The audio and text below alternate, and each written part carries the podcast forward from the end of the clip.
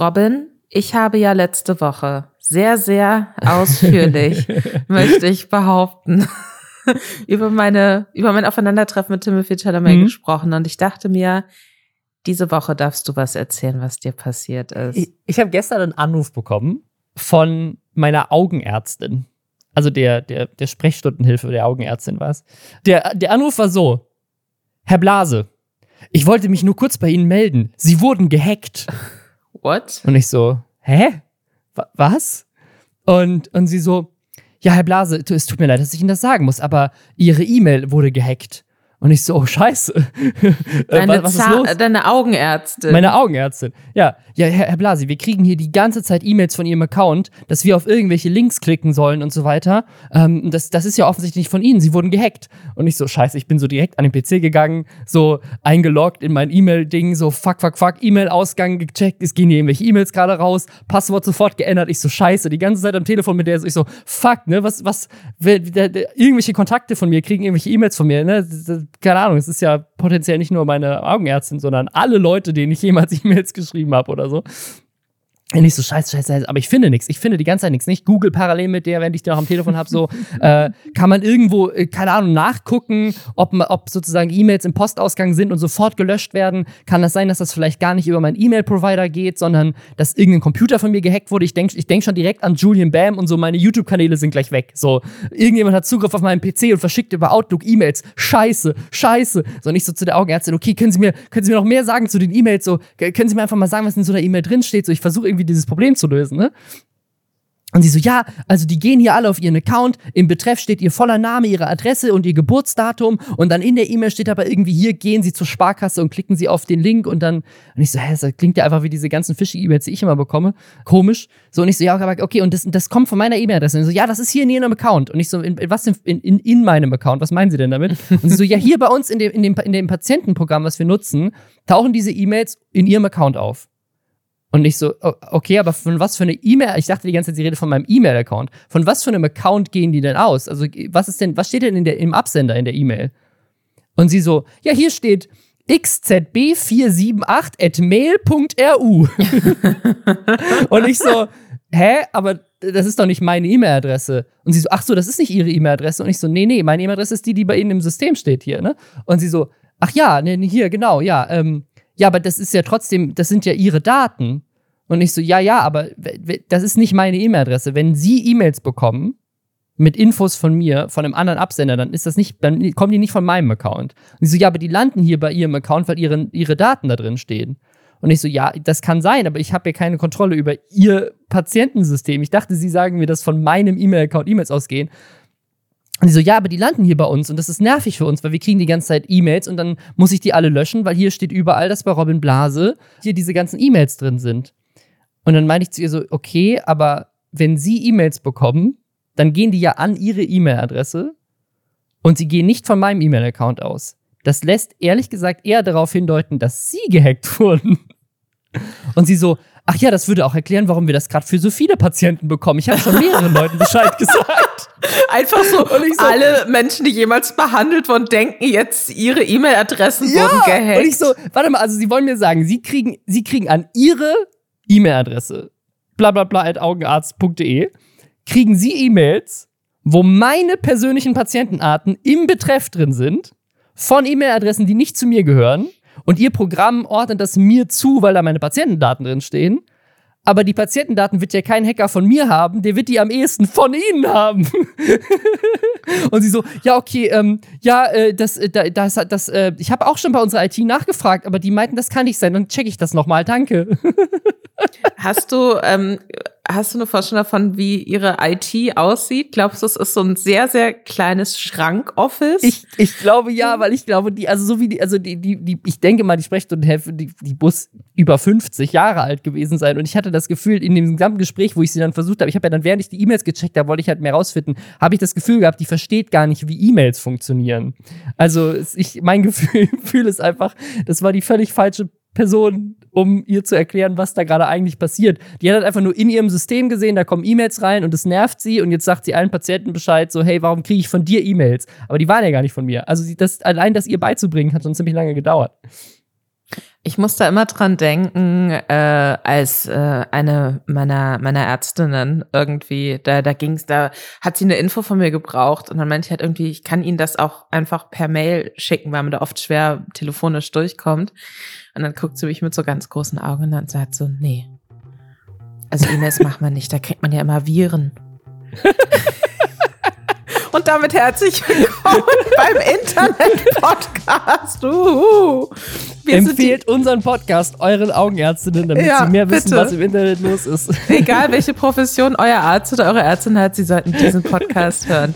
Denn wir sind die Lester-Schwestern und wir, das sind Robin Blaser, ein echter YouTube-Star und ich, Lisa Ludwig, eine, eine echte Journalistin und Autorin. Und ähm, wir lästern jede Woche über das Internet. Und zwar nicht nur über E-Mails, sondern vor allem über Influencer. Das heißt, wir gucken YouTube-Videos und Twitch-Streams und Insta-Stories und TikToks und alles, was demnächst noch an neuen Social-Media-Plattformen wahrscheinlich über uns hereinregnen wird, damit ihr es nicht tun müsst. Und worüber lästern wir diese Woche, Robin? Wir haben ein Update zu den Try Guys. Da gab es ja einen riesigen Skandal letzte Woche oder in den letzten äh, Wochen darüber, dass einer der Try Guys, riesiger YouTube-Account mit sieben Millionen Abos, äh, seine Frau betrogen hat mit einer Mitarbeiterin. Der wurde jetzt gefeuert. Äh, es gibt ein Update zu Geparke und Ehrenmann Marius.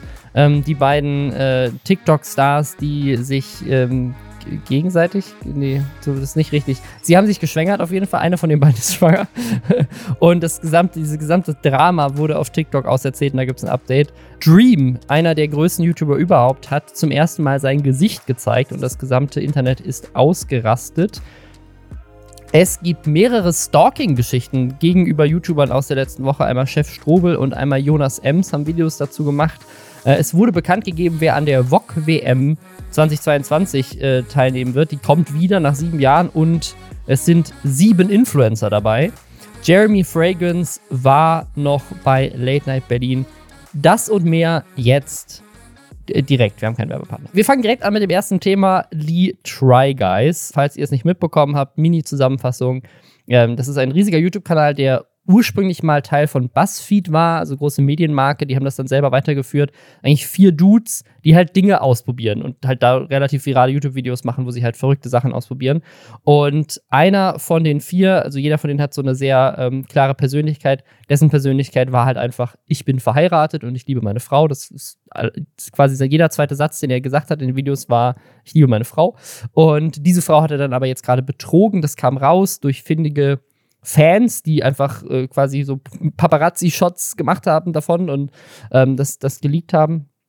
Dann, ja, haben die ein Statement rausgehauen und jetzt haben sie nochmal ein Video-Statement gemacht, wo sie nochmal erklären, was gerade rechtlich bei ihnen los ist, was zu dieser Entscheidung geführt hat. Sehr emotionales Video. Einer von den drei ist mega sauer die ganze Zeit. Einer weint fast. Ähm, der dritte ist so der Besch Beschwichtigende, der, der so versucht, irgendwie die Kontrolle drüber zu halten. Und ist richtig lustig, weil ich kriege auf TikTok in letzter Zeit ganz viel, wo ich noch nie ein Try Guys Video auf TikTok angeguckt habe, die ganze Zeit Try Guy Videos angezeigt, aber von vor so ein paar mhm. Monaten äh, also auch von dem Net, der da rausgeflogen ist. Und die Kommentare unter diesen Try Guy TikToks sind die ganze Zeit nur, der TikTok-Algorithmus hat den besten Humor der Welt, so einfach so, so Clips halt ähm, genommen werden, die halt unwissentlich hochgeladen haben, wo, keine Ahnung, die, seine Frau äh, sagt, er würde betrügen bei einem Spiel. Aber sozusagen ist halt so zusammengeschnitten, dass es äh, aussieht, als würde er einfach generell sie betrügen oder also ganz viele so, aber die sind halt nicht jetzt neu, sondern die sind schon Monate alt und werden halt jetzt neu ausgespielt, weil der TikTok-Algorithmus das Interesse darauf neu auswertet. Fand ich auch super interessant. Aber ich habe mir auch die, die Social Blade-Statistik mal angeguckt für die Try Guys.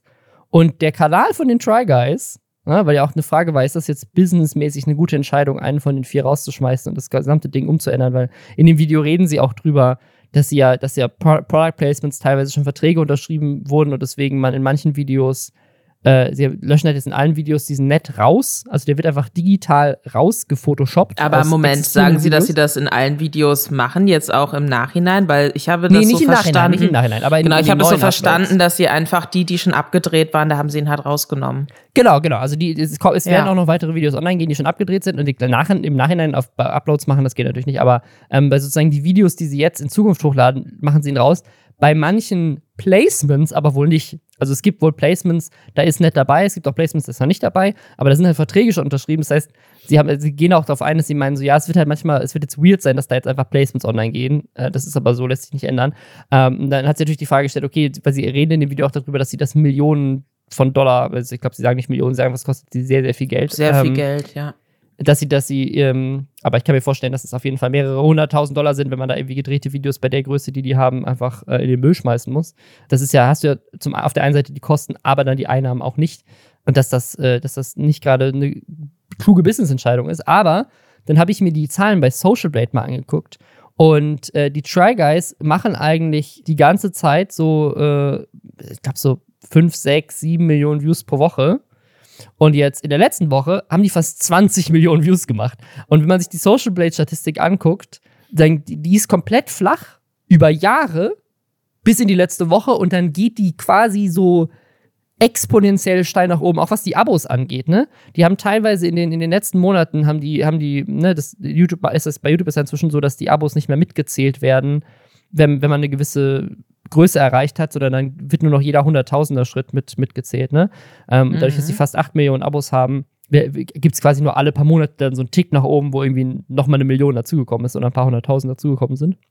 Und wenn du dir die Grafik anguckst, dann haben die halt Monate, wo quasi einfach nur 0, 0, 0, 0, 0, ändert sich nichts. Und dann letzte Woche 130.000 neue Abos. Diese Aufmerksamkeit, die sie bekommen haben mit, mit dieser Trennung jetzt, scheint tatsächlich eine Menge neue Leute auf, auf sie aufmerksam gemacht zu haben, die jetzt Fans werden gerade. Also es sieht gerade so aus, als wäre, hätte das businessmäßig tatsächlich krass neues Leben in diesen Kanal reingehaucht, der jetzt vorher auch nicht schlecht lief, aber der lief halt einfach konsequent gut über Jahre. Und jetzt gerade hat er zum ersten Mal wieder so einen viralen Ausschlag seit zwei, drei Jahren. Ähm, ich glaube, dass es äh, interessanter wird, sich langfristig anzugucken, wie klar, sich das auswirkt, klar. um ganz ehrlich zu sein. Weil klar, jetzt sind die halt überall Jetzt haben vielleicht auch die Leute, die die vielleicht früher irgendwie mal über die Buzzfeed-Kanäle mitbekommen haben, jetzt noch mal so mehr auf dem Schirm gehabt. Ach stimmt, die haben jetzt auch einen eigenen Kanal. Mal gucken, was die da so machen und ob ich die immer noch so witzig finde wie bei Buzzfeed.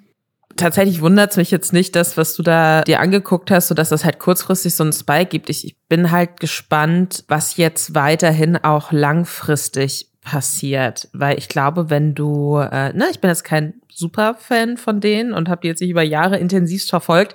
Deswegen ist es vielleicht auch totaler Quatsch, was ich hier erzähle.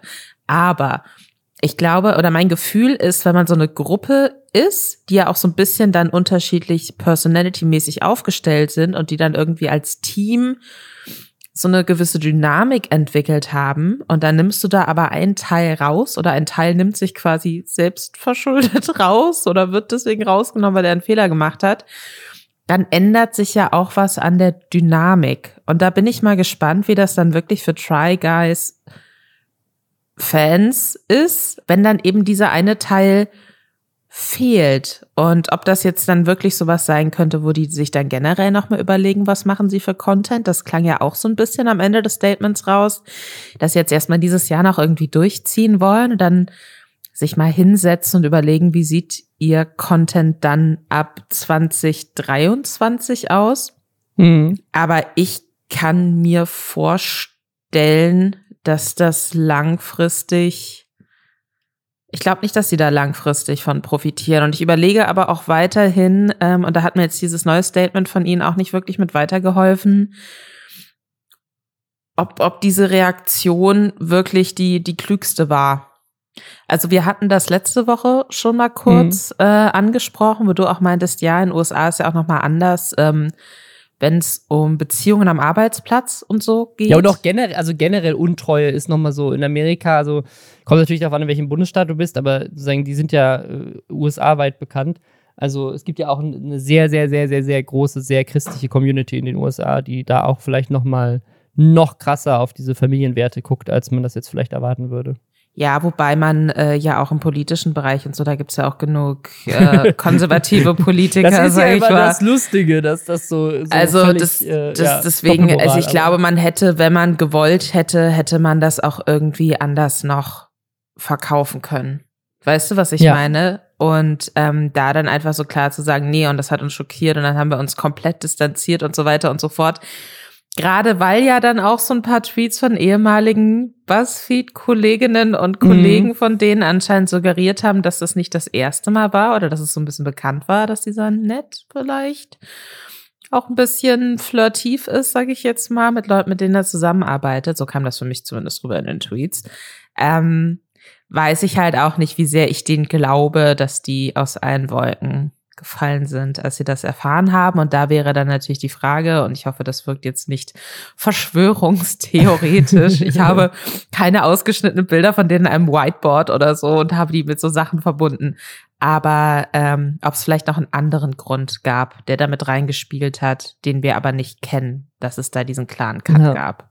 Also ich, ich, das Ding ist, ich bin, also mich hat tatsächlich diese Social Blade Statistik schon überrascht. Also nicht, weil sie jetzt gerade viel Aufmerksamkeit bekommen, das ist natürlich logisch, aber mir ist tatsächlich kein Shitstorm bekannt, ähm, wo, wo, weil es wirklich auch Outrage aus der Community gab, weil ich meine, ne, die, die, die Familie, die da darunter leidet, gerade die Frau, ähm, die da betrogen wurde und so weiter, die war ja auch Teil des Contents sagen, alle sind eigentlich sehr positiv der Entscheidung, also bis auf diese so snarky Comments von den Buzzfeed-Leuten, aber auch da hat ja keiner sich tatsächlich über die Entscheidung aufgeregt. Also ich habe ich hab keinen einzigen Kommentar gesehen, wo jemand sagt so, das ist voll die Überreaktion, nett war der geilste, ich wünsche mir den wieder zurück, egal was der gemacht hat, sondern eigentlich haben alle immer gesagt so, ja krasses Arschloch, cool, dass sie, dass so konsequent diesen Schritt gegangen sind und dass sie jetzt am Ende mit mehr Abos rausgehen, ähm, obwohl sie jemanden, ne, wie gesagt, langfristig hast du völlig recht, muss man sich das mal angucken, aber kurzfristig normalerweise, wenn irgendein Kanal einen Shitstorm hat, da siehst du eigentlich immer die Statistik erstmal nach unten gehen und bei denen ist es halt genau umgekehrt. Das spricht vielleicht dafür, dass sozusagen so eine vermeintliche, okay, wir ziehen da jetzt einen krassen Strich und auch wenn uns das vielleicht langfristig schadet, ist das für uns jetzt die richtige Entscheidung, dass das vielleicht tatsächlich die beste Art und Weise ist, mit einem Shitstorm äh, umzugehen, immer zu sagen, so nö, dann machen wir es komplett. Dann ist jetzt einfach Schluss. Ich bin mal gespannt, wie das weitergeht. Und ich bin vor allem gespannt, äh, ob die wirklich was ganz Neues dann jetzt in dieser mhm. reduzierten Konstellation ausprobieren, weil das kann ich mir auch nicht vorstellen. Ich, also wenn, wenn ich an deren Stelle wäre, ohne jegliches Wissen darüber, wie man wirklich professionell einen YouTube-Kanal aufzieht und so weiter und so fort. Da bist du der Experte hier in dieser trauten Zweierrunde. Ähm, aber ich könnte mir vorstellen, dass sie halt vielleicht jetzt nochmal bewusster versuchen, weil sich schon durch den Wegfall von, oder durch die, ne, mhm. dadurch, dass Net nicht mehr dabei schon so viel geändert hat, dass sie versuchen dann nochmal bewusster sich wieder rückzubesinnen auf das, was sie mal groß gemacht hat. Und ich kann mir nicht vorstellen, dass sie sich komplett neu aufstellen. Aber ich bin gespannt. Ich auch. Apropos Beziehungen, die auseinanderbrechen. Hier möchte ich äh, ganz direkt kurz zu Beginn was einwerfen, weil das ist jetzt so eine kleine, ich habe das Gefühl, wir sprechen ja die Themen immer, bevor wir aufnehmen, kurz durch. Und hier habe ich wirklich das Gefühl, dass das was ist, wo Robin Blase sehr, sehr viel Zeit damit verbracht hat, ja. sich in das Thema einzufühlen. Und deswegen äh, werde ich jetzt sehr wenig dazu sagen. Auch, weil ich zugegebenermaßen diese Leute überhaupt nicht kenne. Die sind noch nie bei TikTok äh, aufgetaucht in irgendeiner Kapazität. Und äh, ich, ich finde, es hat jetzt für mich, ist es jetzt gerade so ein Gossip Girl-Moment, Robin. Du bist jetzt mein Gossip Girl. Ja. Was ist geschehen? Also, es ist ja als ein Update für alle. Du warst ja einen Monat raus durch Krankheit und Festivals und Rummachen mit Timothy Chalamet. Deswegen äh, hast du das nicht mitbekommen. Das, das, äh, das können wir nicht sagen. Ich möchte nicht, dass Timothy Chalamet uns verklagt. Das ist nicht passiert. Das ist nicht passiert. Deswegen? Wenn ihr wissen möchtet, was mit Timothy Chalamet passiert ist, dann müsst ihr den Podcast von letzter Woche müsst ihr die letzte Woche anhören. Okay. Ähm, sie hat nicht mit äh, Timothy Chalamet rumgemacht, war trotzdem nicht da. Also ihr habt es ihr habt's, äh, teilweise mitbekommen. Und zwar, äh, es gibt auf TikTok zwei TikToker. Der eine heißt Marius Ehrenmann, die andere heißt Geparke. Und die beiden, Marius hat, glaube ich, so über drei Millionen Follower, Geparke so eine halbe Million, also beides auch große TikTok-Stars. Und die beiden haben so ein bisschen angefangen, so über TikTok zu flirten. Beide benutzen TikTok sowie Instagram Stories, also wirklich jeder noch so kleine Moment aus ihrem Leben wird ein eigenes TikTok. Und so auch schon das erste Date, das die beiden dann hatten, nachdem sie so ein bisschen rumgeflirtet haben. Dann der Start ihrer Beziehung, der wenige Wochen her ist. Dann, dass sie sich seinen Namen auf den Arm hat tätowieren lassen, wenige Tage danach nachdem die zusammen waren. Und dann auch, ähm, und das war das große Thema, als wir das letzte Mal drüber gesprochen haben, ein Musikvideodreh, bei dem Marius seinen neuen Song dann promoten wollte mit dem Musikvideo, der heißt Fettsack Flow mit Schwester Eva. Und bei diesem Musikvideodreh war Geparke, also seine dann zu dem Zeitpunkt Freundin, auch ein Charakter in dem Musikvideo. Und bei dem Dreh aber finden sie raus, dass sie schwanger ist. Und es gab dann ein Video von Marius, das ist auch sehr viral gegangen, wo er sie weinend im Bad filmt und sagt so, ich werde Vater, was soll ich tun? Keine Ahnung, oh mein Gott. Also äh, ne, überfordert ist mit der Situation. Wir, als wir das letzte Mal drüber gesprochen haben, waren uns ehrlich gesagt und so wie viele Leute im Internet auch, nicht sicher, ob das echt war oder ob sie quasi das nur machen, um das Musikvideo zu promoten. Also ob sie extra gestagedes Drama inszenieren, um dann das Musikvideo am Ende des Tages äh, und auch ihre eigene Reichweite damit zu stärken.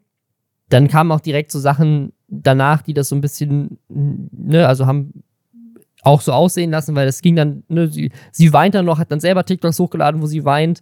Ähm, und dann aber zwei Sekunden später kommt das TikTok vom Musikvideodreh, wo er irgendwie äh, Schlagsahne von ihrem Körper runterleckt. Dann, dann hat sie noch irgendwie gedroppt, dass sie eine Krankheit hat, deswegen gar nicht weiß, ob sie überhaupt äh, ein gesundes Kind auf die Welt bringen kann. Also es war auch dann so, äh, es wirkte so ein bisschen wie, du hast gerade ausgefunden, du wirst, du wirst Mutter und jetzt wird schon so ein, so ein Loophole äh, eingebaut, wie du eventuell dann erklären kannst, warum du doch dann nie ein Kind bekommen hast. Also es war irgendwie alles so ein bisschen, es wirkte geskriptet, es wirkte fake und dann danach gab es dann noch, noch mehr Drama, weil dann Gepark ein Video hochgeladen hat, wo sie weinend die Mutter von Marius anruft, weil sie meint, ich weiß nicht mehr, wo er ist, ich, ich finde ihn nicht, er meldet sich bei niemandem mehr. Also es gab dann auch so, so Drama, okay, hat er sich jetzt was angetan, weil er Vater wird und ist irgendwie verschwunden und es war irgendwie alles ultra dramatisch. Jeder einzelne Moment in deren Leben ähm, wurde auf TikTok plattgetreten und als wir das letzte Mal drüber gesprochen haben, haben wir uns auch ein bisschen drüber aufgeregt, weil wir meinten, so entweder ist es geskriptet und dann ist es halt echt geschmacklos, ähm, oder es ist echt und dann ist es e-, echt schlimm, dass sie wirklich so viel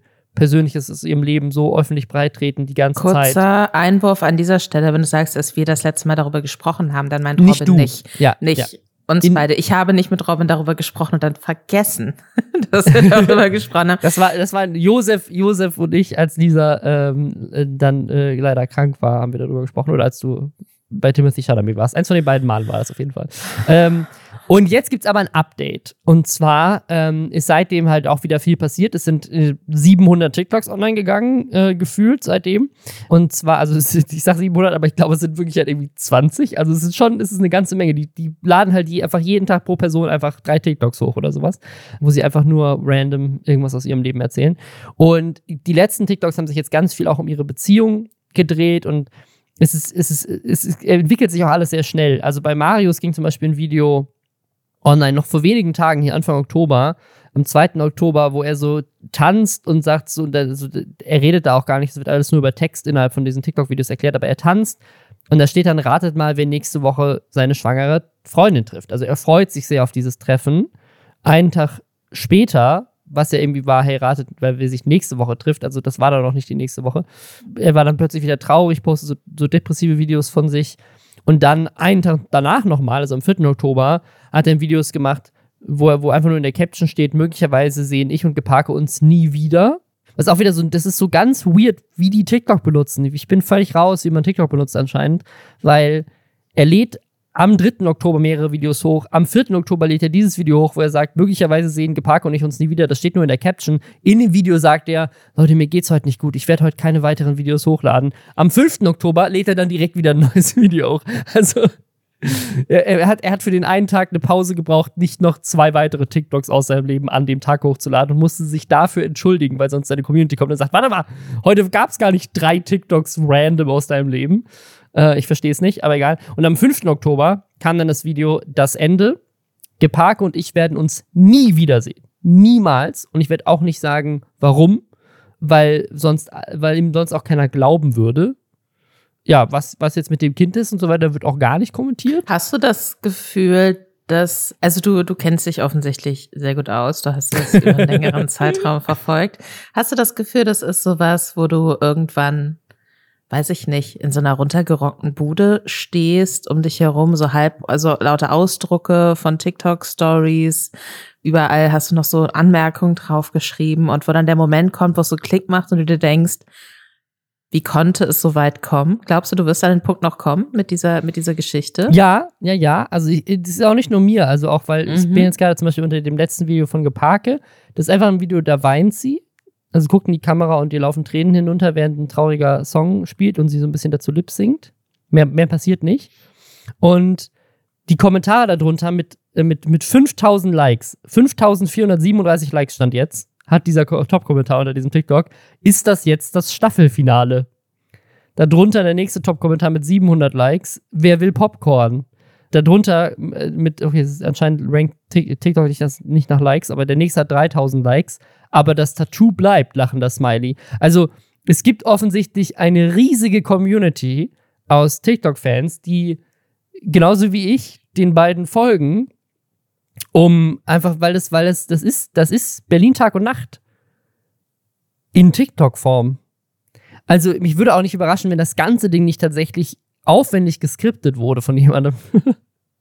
das ist so quasi so Reality-TV, aber in, in sozusagen, das ist halt, also fiktionale Serien auf TikTok, das ist ja nicht neu, das ist ja, ja, das ist ja keine neue Idee. Und es wirkt tatsächlich so ein bisschen für mich so. Also entweder eine richtig gute PR-Kampagne oder jemand hat sich wirklich Mühe gemacht, so ein fiktionales Drama zu skripten, weil es ist einfach zu gut. Weil wenn das, das klingt nach einem Join-Format, finde ich. Das könnte so ein Join-Ding sein. Ja. Die machen doch so viel Influencer Das ist so von, von Jonas, von Jonas Ems Produktionsfirma äh, Moonvibe produziertes ähm, Reality-TV-Format für Join, aber halt auf TikTok.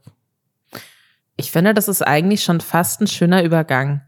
Aber das, ihr müsst euch vorstellen, die Sache ist, wir überlegen uns ja vorher auch, in welcher Reihenfolge wir die Themen so anordnen und, und was Sinn macht. Und äh, Robin hat jetzt einen schönen Übergang gebaut, aber wir reden erst nachher über das Thema. Aber merkt euch den Namen Jonas Ems schon mal irgendwie, dass das wird noch ganz groß gleich. So hält man Leute auch bei der Stange, habe ich gelernt ja, übrigens. Ja, ja, ja. Wenn man immer wieder so Ausblicke oder so Rückblicke gibt und das versuchen wir jetzt heute einfach. Anteasen. Mal. Das ist so wie, so wie im mhm. Fernsehen. So wenn so ein, so ein kleiner, so, so eine Vorschau kommt, was gleich passiert. Doch dazu mehr später. Ja. Der große Reveal, ähm, was äh, echt ist oder nicht, ähm, den, den gab es auch bei Dream. Da kam raus, er, ist, er hat wirklich ein Gesicht. Äh, Dream, das ist äh, so der größte Minecraft-YouTuber und auch generell einer der schnellst wachsenden YouTube-Kanäle überhaupt der letzten Jahre. Also Dream hat so einen richtig krassen viralen Weg hinter sich und ist auch nicht ganz un unumstritten. Wir haben, glaube ich, hier in diesem Podcast, weiß nicht, ob wir damals drüber gesprochen haben, aber es war auf jeden Fall ein größeres Social Media Ereignis.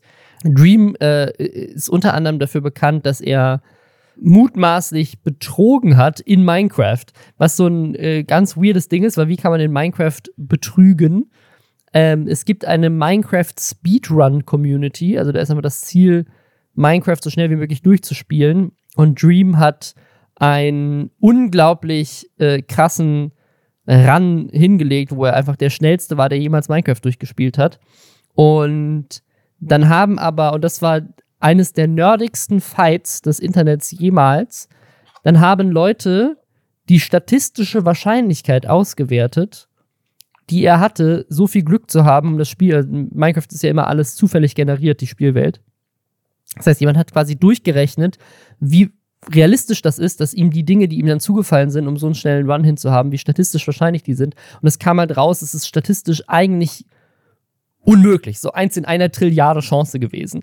Und dann hat Dream, um zu beweisen, dass er doch unschuldig ist, irgendwie so einen Professor von MIT bezahlt, um so ein Forschungspaper zu schreiben, so ein 20-seitiges mathematisches Forschungspaper, wo so die, die, die Mathematik da nachgerechnet wird ähm, dass es doch mathematisch möglich ist, dass er das geschafft hat. Also es, es war richtig lustig und am Ende stellt sich aber, also Dream hat wahrscheinlich betrogen, ist die, die, Situation, glaube ich. Ich weiß auch nicht, ob er es dann irgendwo mal zugegeben hat, aber. Wir haben da, glaube ich, im Podcast auf jeden Fall drüber gesprochen. Es war sehr, es war sehr nerdig und sehr lustig.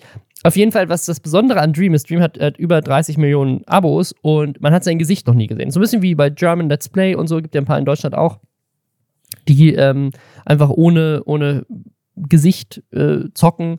Auch Kanäle wie Simplicissimus oder sowas, wo, ähm, wo einfach, oder bei Ultralativ jetzt zum Beispiel auch, wo die Leute in den Videos nie vorkommen, aber bei Ultralativ zum Beispiel weiß man ja trotzdem, wie Fan aussieht, weil er dann auch ähm, livestreamt und so. Aber äh, bei Dream ist es so, niemand wusste, wie der aussieht. Also wirklich niemand hat den je gesehen.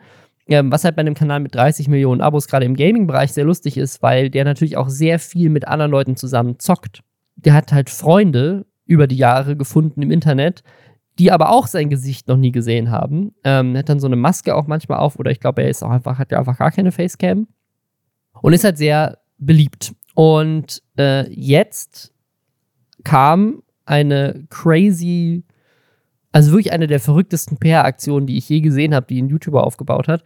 Und zwar hat das bei mir angefangen, dass jeder, also wirklich jeder YouTuber, dem ich folge, auf Twitter aus, aus Amerika, wirklich jeder hat ein Video hochgeladen, wie er quasi vor dem offiziellen Face Reveal das Gesicht von Dream sieht. Also, das waren alles so Clips, wo Leute quasi so, so, so einen FaceTime-Call haben mit ihm. Das heißt, du siehst mhm. das Handy von hinten, siehst du sozusagen, ne, die meisten haben die, das Handy noch in die Kamera gezeigt und so, ach guck mal, Dream ruft mich an, dann stand da Dream oben und dann FaceTime-Call. Dann klicken sie auf Annehmen und dann kommt dieser FaceTime äh, geht an Sound und dann gucken sie da rein und alle so, oh mein Gott, Dream, du siehst ja richtig geil aus, das hätte ich nicht gedacht. Also das und, das und dann sind diese kleinen Clips halt so auf TikTok geteilt worden, auf Twitter geteilt worden und so jeder hat das gemacht und dann teilweise haben Leute da Memes draus gemacht. Dann gab es halt andere YouTuber, die halt Dream nicht kennen die sich aber dann einen Witz draus gemacht haben, dass sie auch von ihm angerufen wurden, um so zu tun, aber dann halt, ne, keine Ahnung, haben sie halt irgendwie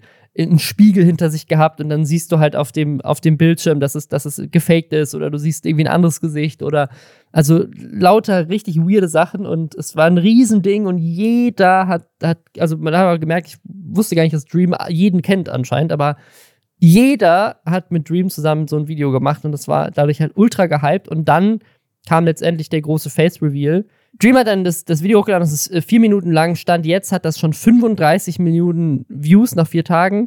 Ähm, und in diesem Video teast er halt so, das heißt Hi, I'm Dream, teast er halt so lange sein Gesicht, so sitzt so mit dem Rücken zur Kamera, äh, dreht sich dann um und hat dann äh, noch die Maske auf und dann setzt er sie ab und dann zeigt er sein Gesicht. Und was halt ein großes Meme vorher war, ist, dass er halt, dass alle gesagt haben, der versteckt sein Gesicht, weil er tatsächlich hässlich ist. Und jetzt kam man raus, er ist eigentlich ein ganz gut ausgehender Typ. Ich finde, er sieht aus wie, ähm, wie, wie, als hätte man so die Gesichter von, von allen YouTubern, die es gibt, so übereinander gelegt. Also es ist so, hat das, es ist so, wenn ich jetzt, weißt du, wenn ich so ein Phantombild zeichnen müsste, von wie ich mir so jemanden vorstelle, der irgendwie so schon größtenteils ja. beliebt ist und, und nicht ganz so problematisch wie andere Leute ähm, ich glaube, dass das Gesicht würde dabei rauskommen. Also auf jeden Fall sieht irgendwie hübsch, zugänglich, sympathisch aus. Äh, ähnelt sehr dem Typen von dem Games Theory äh, YouTube-Channel. Ich weiß Ein bisschen, nicht. ja. Und, ja. und das, deswegen dachte ich, ich hätte den schon gesehen tatsächlich. Und vielleicht ist das das Überraschendste für mich bei diesem Face Reveal, da, weil dafür, dass das für so viele Leute so eine große Sache war, dachte ich mir nur, ja, also ja. ich habe das Gefühl, ich habe den schon 50 Mal auf YouTube gesehen. Das ist interessant. Was ich, was ich so spannend finde, also eine Sache, die schon sehr auffällig ist an diesem Video, ist, dass er sehr bewusst sein Gesicht in so einem seltsamen Winkel zur Kamera hält die ganze Zeit. Also er guckt nicht frontal in die Kamera, sondern er hat die ganze Zeit den Kopf so, also sehr, sehr ungesund seitlich, würde ich sagen. Also man, so würde man nie irgendwo hingucken. Es sieht so aus, als würde er seinen Hals dabei verrenken. Und da haben sich dann ganz viele Leute darüber lustig gemacht. Dann gab es dann Tweets so, ja, ja, wir wissen, dass du, dass du eine krasse Jawline hast, die musst du, das haben wir jetzt gesehen, zeig dich doch mal richtig. Es sind tatsächlich dann Twitter, äh, Twitter-Trends tatsächlich auch Hashtag put the mask back on und Hashtag he's ugly getrendet. Und es war richtig krass. Also ich habe hier einen Tweet gesehen, äh, einen Tweet gesehen von Aria Saki, die hat getweetet, I can see why faceless creators can be afraid of revealing themselves now. The amount of opinions I just had to read are, oh, good or bad, it's a lot for a single person to take in. Und das ist genau das, was ich gemerkt habe. Also jeder hat halt seine Meinung über sein Aussehen kommentiert. Also, also Leute haben sich teilweise lustig gemacht und es gab irgendwelche Karikaturen dann von seinem Gesicht, wo sein, sein Kinn halt super markant gezeichnet wird, weil er es halt auch so markant in die Kamera hält, bis hin zu halt andere bekannte Streamer und Streamerinnen, die alle meinten so, oh my god, Dream is hot. Oh my god, Dream's so hot. Oh my god, I love Dream. Oh my god, I would have never thought that Dream is a good-looking guy. Uh, how can a good-looking guy play Minecraft? Also wirklich so nur solche Tweets, die ganze Zeit teilweise von halt richtig bekannten Leuten. Also po Pokimane hat zum Beispiel, äh, hat zum Beispiel auch getweetet, dass sie ihn süß findet und so.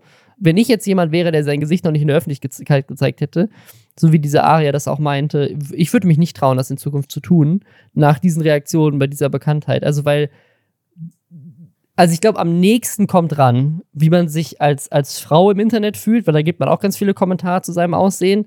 Aber so geballt, dass alle kommentieren, ob sie dich geil oder nicht geil finden, irgendwie 30 Millionen Menschen, das ist schon krass. Also das, was ich so krass fand an diesem, an diesem Face Reveal, ist, wie viel Meinung jeder einfach hatte zu seinem Aussehen. Und entweder steigt dir das krass zu Kopf, weil alle dich mega heiß finden, oder es geht dir komplett nahe, weil alle sagen, wie hässlich du bist. Also es gab ja die Mischung aus beidem da und äh, ich, ich fand es mega crazy, das habe ich so auch noch nie wahrgenommen. Auch bei anderen Face Reveals nicht. Also es gab in der Vergangenheit schon mal Face Reveals von anderen YouTubern, die halt lange ohne Gesicht in der Kamera das gemacht haben. Und so eine Welle wie bei Dream jetzt, aber er hat das natürlich auch PR-mäßig vorher so absichtlich inszeniert, ähm, habe ich das noch nie gesehen und ich fand es echt ein bisschen überwältigend. Ähm, und ich kann mir nicht vorstellen, wie das für ihn jetzt ist. Er hat ja gesagt, er hat das jetzt gemacht, weil er halt endlich auch mal rausgehen will zu Events und sich mit Streamern treffen will und mit anderen zusammen Sachen auch im Real Life drehen will, nicht nur Minecraft spielen die ganze Zeit. Ähm, da macht es natürlich Sinn, dass man dann auch weiß, wie er aussieht. Ja, also ich finde, ähm, dass, dass man permanent für sein Äußeres beurteilt wird. Das ist ja schon angesprochen. Das kennt man auch gerade als, als Frau im Internet. Ähm, und im Endeffekt ist das, was er jetzt gemacht hat, ja einfach ein Business-Move. Ne? Die Überlegung so, das ist jetzt notwendig, weil ich möchte mich contentmäßig weiterentwickeln und ich weiß auch ganz genau, wie ich das jetzt inszeniere. Ich kann mir vorstellen, dass er sich vielleicht nicht vorstellen konnte in dem Moment, wie sich das dann tatsächlich anfühlt, wenn Leute ihn dann auch aufgrund ne, seines Gesichts bewerten, was ja dann doch was ist, was man eben nicht so einfach ändern kann, wie okay, ihr kritisiert, wie ich meine Videos schneide oder ihr kritisiert, ähm, dass ich üb, äh, wenn ich nicht Minecraft spiele, sondern irgendwas spiele, wo es Cutscenes gibt oder so und dann quatsche ich da drüber und man versteht nicht, worum es im Spiel geht, ne? Das sind ja so Sachen, das ist ja auch oft Kritik, die Streamer bekommen und das ist natürlich was, was du ändern kannst, wenn du, wenn du möchtest. Das, ähm, und dann plötzlich geht es jetzt nicht mehr darum, was er an Content macht und es geht nicht um seine Arbeit, sondern es mhm. geht darum, wie er aussieht und es macht natürlich alles viel, viel persönlicher. Deswegen bin ich mal gespannt, ob er da noch, äh, ja, wie das jetzt so für ihn ist, ob er da jetzt vielleicht wirklich so von 0 auf 100 sagt, jetzt mache ich auch ganz viel, wo ich mein Gesicht in die Kamera halte oder erstmal abwartet, bis sich da die Aufregung vielleicht so ein bisschen gelegt hat, was ich mich tatsächlich oder was ich mir gedacht habe, war mich als äh, nach wie vor irgendwie dann doch noch Hip-Hop-Fan, hat das natürlich auch an diese Sido-Sache damals erinnert, mhm. als äh, Sido dann sein Gesicht gezeigt hat. Ähm, das hat mich auch erinnert an diese Kitty Cat-Sache. Ich weiß nicht, ob du davon was mitbekommen hattest, wo Agro Berlin äh, ihre erste Rapperin gesigned hatte und da, die haben unfassbar viel, ähm, die haben ein unfassbar großes Geheimnis darum gemacht, wie die aussieht. Und die hat teilweise halt so eine rauchige Stimme und oft auch sehr so sexuell aufgeladene äh, Parts auf Songs von mhm. anderen Leuten. Und dann, ähm, als ihr, als sie ihr Gesicht dann irgendwann zeigen durfte, so hat sie da im Nachhinein auch drüber gesprochen, dass äh, das Label nicht wollte, dass man direkt sieht, wie, die, wie sie aussieht, hat man festgestellt, ah, ist eine normal aussehende Frau, ne? Und jetzt nicht so die Sexkatze oder was weiß ich. Und dann hat die da richtig krass viel Hate für bekommen und das war richtig, richtig ekelhaft. Ähm, deswegen ist das, glaube ich, generell immer schwierig, weil Leute sich natürlich auch bestimmte Vorstellungen davon machen. Und ähm, was ich mich tatsächlich frage, ist, wie sich das jetzt langfristig auf seine Fanbase auch auswirken wird, weil ich kann mir vorstellen, wenn ich jetzt über Jahre hinweg mir Sachen von jemandem angeguckt hätte, ich wüsste nicht, wie mhm. der aussieht, dann schaffe ich mir ja ein Bild von ja, der Person. Voll, voll. Und wenn du dann plötzlich mit der Realität konfrontiert bist, und damit meine ich nicht, ob man jetzt jemanden attraktiv findet oder nicht, sondern okay, das ist diese Person und vielleicht passt die dann aber nicht mehr mit dem überein, was ich mir vorgestellt habe kann ich mir vorstellen, dass das vielleicht auch äh, einige dazu bringen wird, dass sie so Disconnect irgendwie fühlen. Deswegen bin ich, bin ich mal gespannt.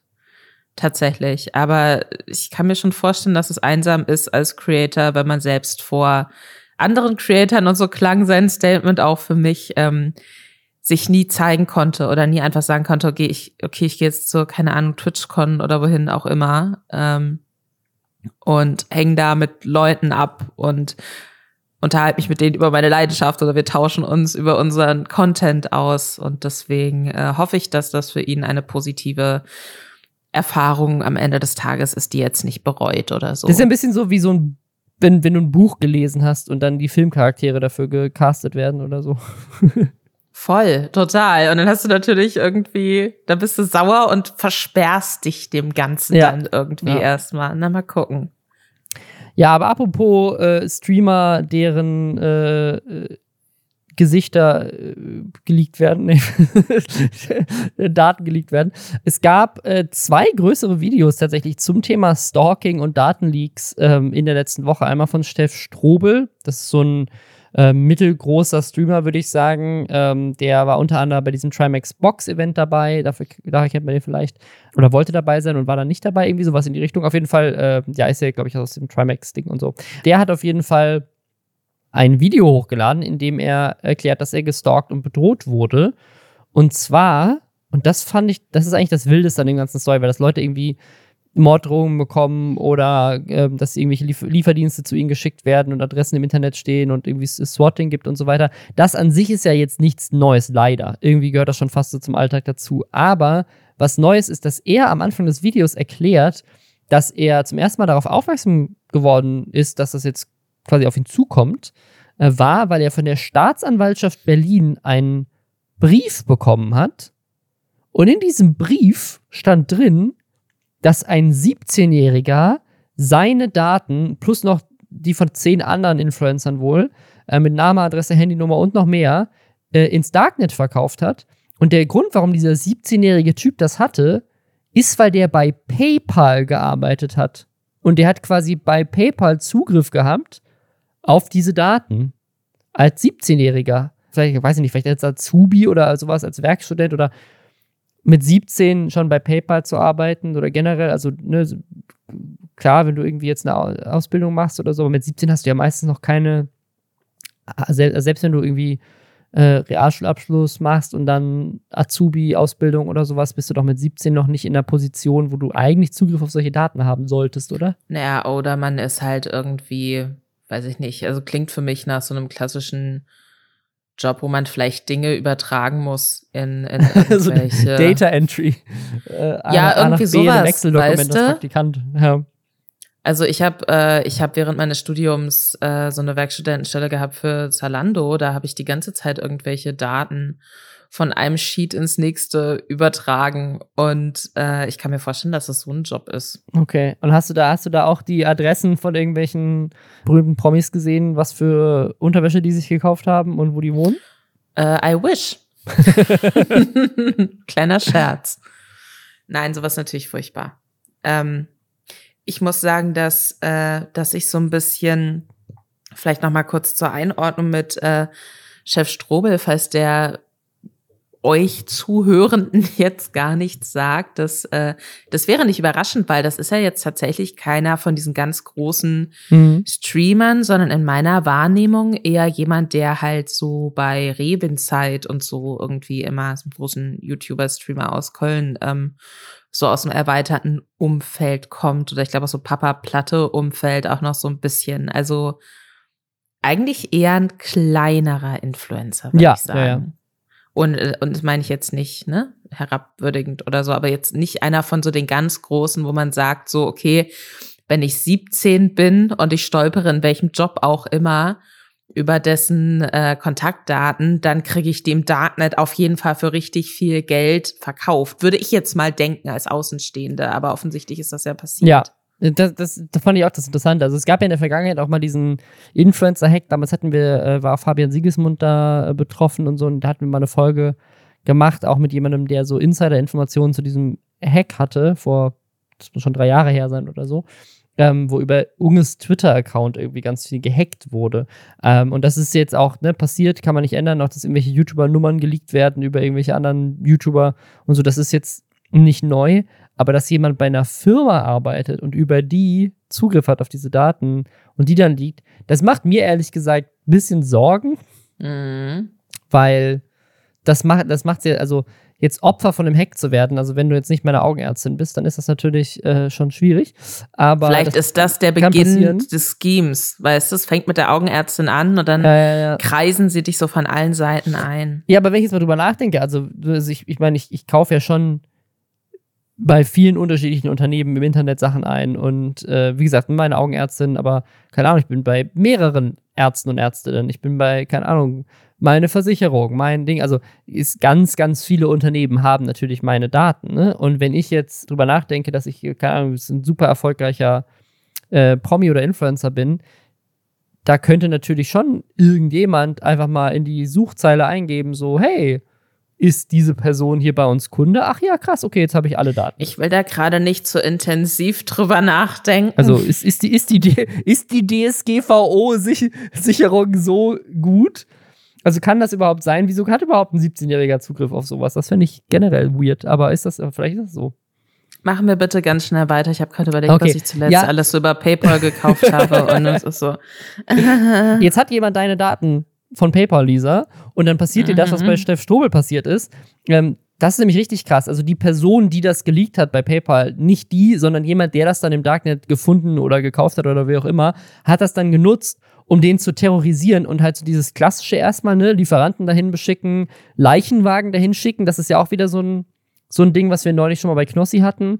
Dann Feuerwehreinsatz, natürlich dieses typische Swatting, aber halt auch Morddrogen und äh, so, äh, dass er seine Mutter umbringen will, dass er Giftköder in seinen Garten wirft für, diesen, für den Hund, weil er weiß ja, wo er wohnt. Ist ja dann easy, dann über den Zaun Sachen in den Garten zu werfen, theoretisch.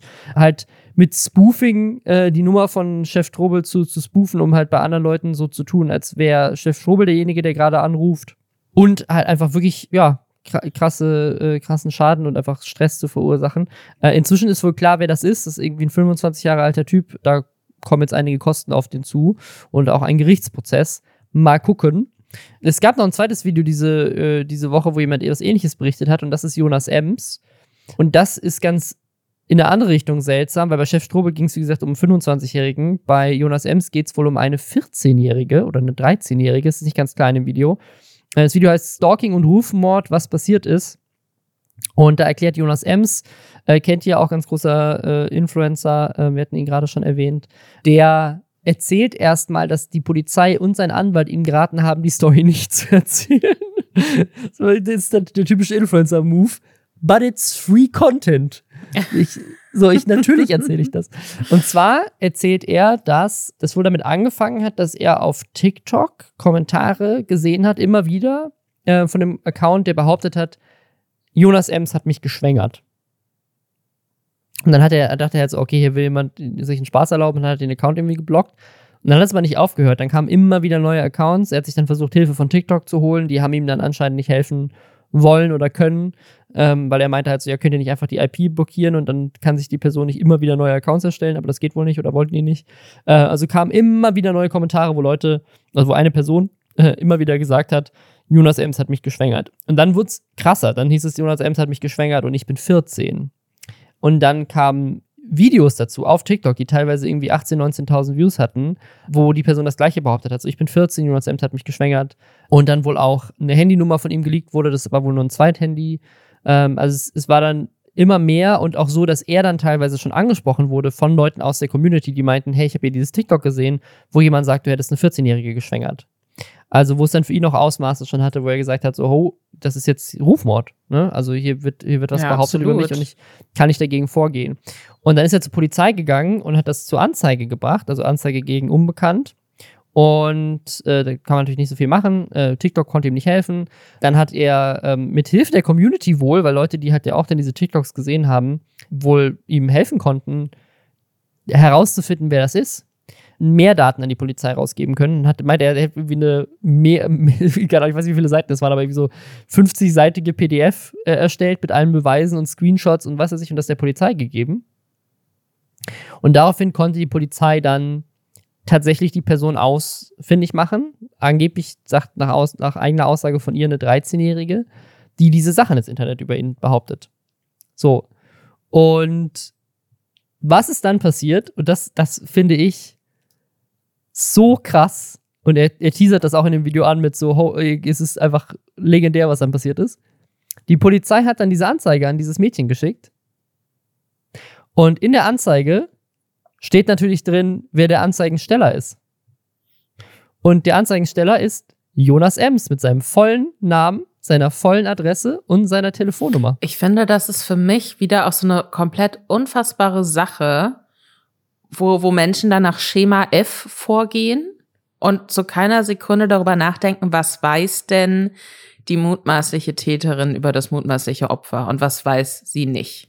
Ja. Und wo helfen wir ihr jetzt noch besser und ziel, also besser in Anführungszeichen, ne, aber noch zielgerichteter, das Opfer weiter zu tyrannisieren und zu bedrängen, anstatt sie davon abzuhalten. Also das ist wirklich, dass da zu keinem Zeitpunkt jemand gesagt hat, ha, jemand wird über das Internet irgendwie äh, gestalkt, jemand äh, wird über das Internet äh, belästigt, es werden Lügen über jemanden über das Internet verbreitet.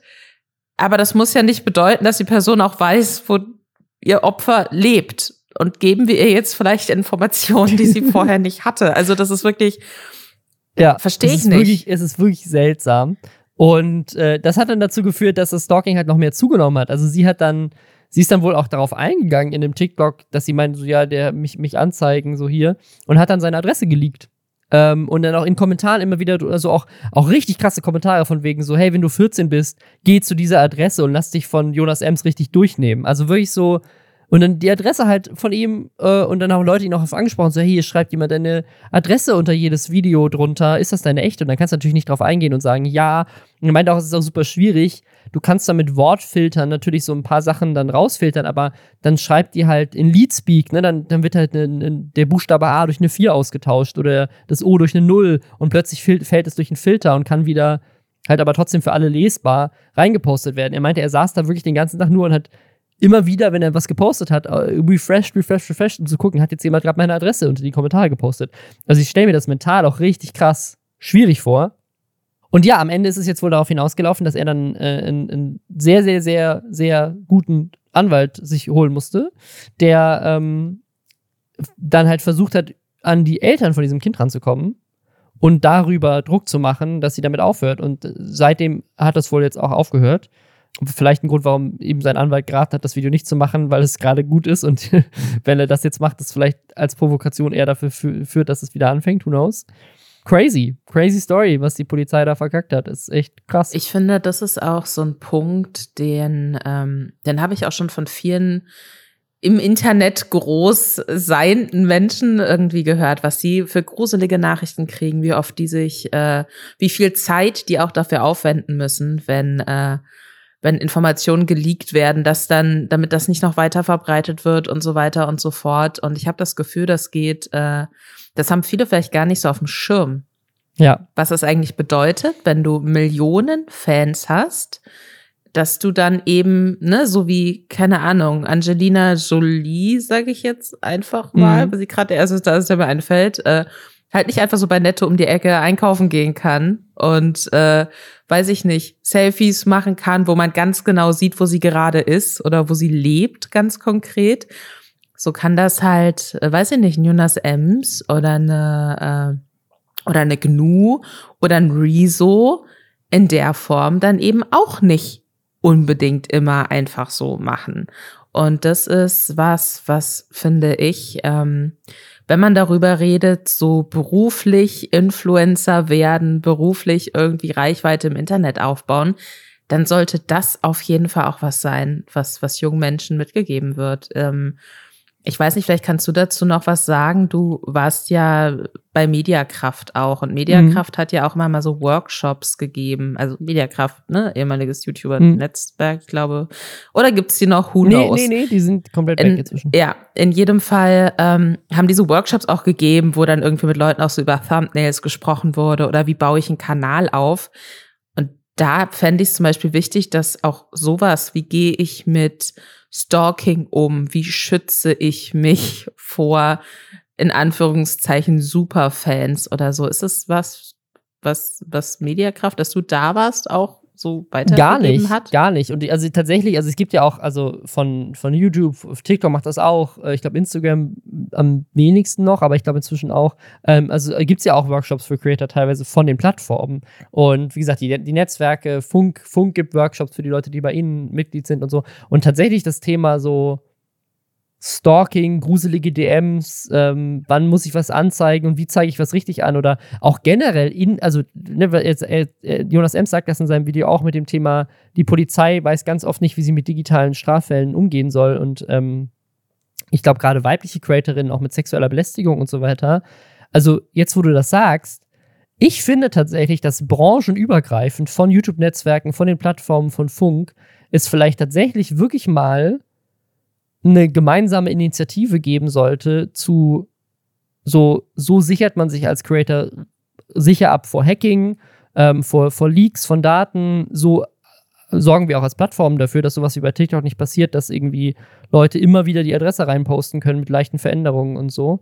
Und so, so, so reden wir vielleicht auch mal tatsächlich mit der Polizei, um Awareness zu schaffen für ein neues Problem mit, mit Swatting und so weiter, was halt umso mehr Content Creator es gibt, und das ist ja eine Branche, die einfach immer weiter explodiert, weil immer neue Gesichter kommen. Und die wohnen dann halt in so einem Ort wie Drachenlord oder was weiß ich, wo halt fünf Leute arbeiten und keine Ahnung hat, was Swatting ist. So, und da muss einfach mehr Awareness für geschaffen werden, weil das, das nimmt ja einfach zu. Das passiert ja immer noch jeden Tag. Also ich glaube, da könnte man echt noch viel mehr machen. Vielleicht kannst du das ja auch irgendwie, du, du kennst doch alle. Ich stelle mir das ich immer so vor.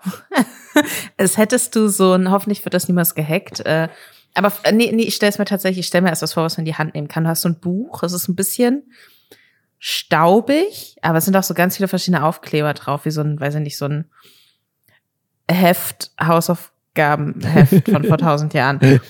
Äh, und da hast du so handschriftlich so alle Kontaktdaten von so wichtigen YouTube-Leuten und, und Twitch-Leuten und so drin.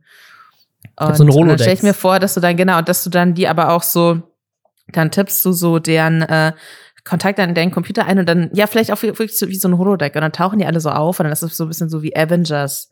Und dann, und dann kann man so gemeinsam darüber reden, welche Entscheidungen jetzt für, für YouTube Deutschland oder für die Influencer-Welt getroffen werden sollten. So stelle ich mir das ein bisschen vor.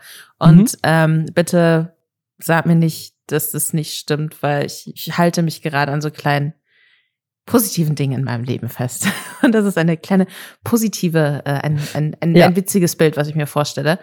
Und da könntest du das doch einfach mal anstoßen, Robin. Ja. Mehr drüber sprechen, wie man mit sowas umge umgeht, ohne, und das ist natürlich auch immer wichtig bei so Stalking-Sachen, ohne irgendwie so konkret vielleicht auch zu werden, dass sich dann die stalkende Person noch bestätigt fühlt. Ja. ja. Ähm, und das dann noch schlimmer wird. Aber das fände ich auf jeden Fall wichtig und das finde ich gerade auch in Anbetracht der Tatsache wichtig, wie oft wir hier ja auch über junge Menschen sprechen, die dann durch ein Video plötzlich riesig groß werden und dann da so wirklich so reinstolpern und dann vielleicht noch mal weniger sich Gedanken darüber gemacht haben, was das jetzt eigentlich bedeutet und welche Art von Information man dann lieber nicht mehr teilt. Die Sache ist natürlich, dass es auch, äh, wenn man es dann mal geschafft hat, im Internet, dann hat man äh, ja auch oft die Chance, dann doch auch wieder ins, Ster ins vermeintlich sterbende Medium des Fernsehens zurückzukehren. Und ich finde, das ist jetzt ein, ein ich muss mir auf die Schulter klappen, ein cleverer Übergang, finde ich, mhm. zu ja. einer, einer Rückkehr eines TV-Formates, was Anfang der 2000er äh, viral gegangen ist im Fernsehen, so würde mhm. ich es bezeichnen. Die VOG WM. Ja. Weißt du noch, wie du dich, weißt du noch, wann, ob, ob du direkt Anfang der 2000er hast du die VOG WM geguckt? Wie hast du dich dabei gefühlt? Also ich, ich, also ich bin mir ziemlich sicher, dass ich auch mal reingeguckt habe, ja. Ähm, da war ich noch jung und da habe ich noch, habe ich noch Fernsehen geguckt. Aber äh, also ich fand das immer lustig. Ich fand das immer so, weil das, ich, also ich generell so diese, diese ganzen, gab ja danach noch einige weitere so Pro 7 Sportdinger. Ich fand das immer so ganz, äh, ganz amüsant. Das war irgendwie so, nur das, was heute Wer steht mir die Show oder Jung und Klaas vs. Pro 7 ist so, das ist halt so dieses, war so ein TV-Ereignis irgendwie so, wo einfach für, für auch eine jüngere Generation irgendwie lustige Sachen passiert sind. Also ich fand das irgendwie ganz cool und ich weiß auch noch, also das, das Größte für mich ist irgendwie, glaube ich, dass die VOG WM eine Dauerwerbesendung war. Das ist immer das, woran ich mich am meisten erinnere. Dass sie, dass dieses, dass sie ja irgendwie bei der VOG WM, glaube ich, deswegen anfangen mussten, Dauerwerbesendung reinzuschreiben, weil es so viel Werbung hatte. Dass dann mhm. Stefan Raab angefangen hat, bei TV Total oben Dauer Fernsehsendung reinzuschreiben. Und da muss ich immer dran denken, weil dann Jahre später bei uns als Influencer immer diese, dieses große Thema war, wie kennzeichnet man Werbung richtig und das Stefan Raab das halt damals bei der VOG WM so gemacht hat und dann so, äh, keine Ahnung, aber deswegen ist, das ist immer das, was mir als erstes einfällt bei VOG WM, ist, ist das Thema Dauerfernsehsendung. Jetzt kommt es wieder, äh, kommt ja gerade wie alles wieder, hier, was Stefan Raab jemals gemacht hat, ähm, von TV Total bis hin zur VOG WM. Und was interessant ist, ist, es gibt so die klassischen, klar, das Team TV Total mit irgendwie Sebastian Puffpaff jetzt natürlich. Und äh, dann die Kelly Family hat ein eigenes Team. Aber passen die alle in einen VOG? Nee, ne? Ist das ein Vierer-Wok oder treten die jeweils einzeln an? Ich glaube, sie treten einzeln an. Im, im, im Vierer-Wok wäre auch gut. Einfach so ein riesiger Wok, wo du einfach so ein Essen für zehn Leute drin kochen kannst. Ich weiß auch gar nicht, warum ich jetzt dachte, dass sie dann alle gemeinsam in einem Wok sitzen. Das habe ich jetzt ja, auch schön auch Vierer vorgestellt. Also es ist wahrscheinlich, ist es genauso. Nee, ich glaube, glaub, sie treten einfach wahrscheinlich dann gemeinsam an. Aber ich, es ist auch sieben Jahre her, dass es die letzte Wok-WM gab. Deswegen habe ich keine Ahnung äh, mehr, wie es ablief. Aber was interessant ist, ist, es nehmen an dieser Sendung genauso viele so klassische Leute, die man im Fernsehen sehen würde, wie halt Sebastian Puffbaff, dann solche Leute wie Tim Wiese, ähm, der TV-Schrotthändler Manfred Ludolf, Zweier Bob-Olympiasiegerin Laura Nolte. Also halt so typische Leute, die man da sehen würde. Echo Fresh, ne?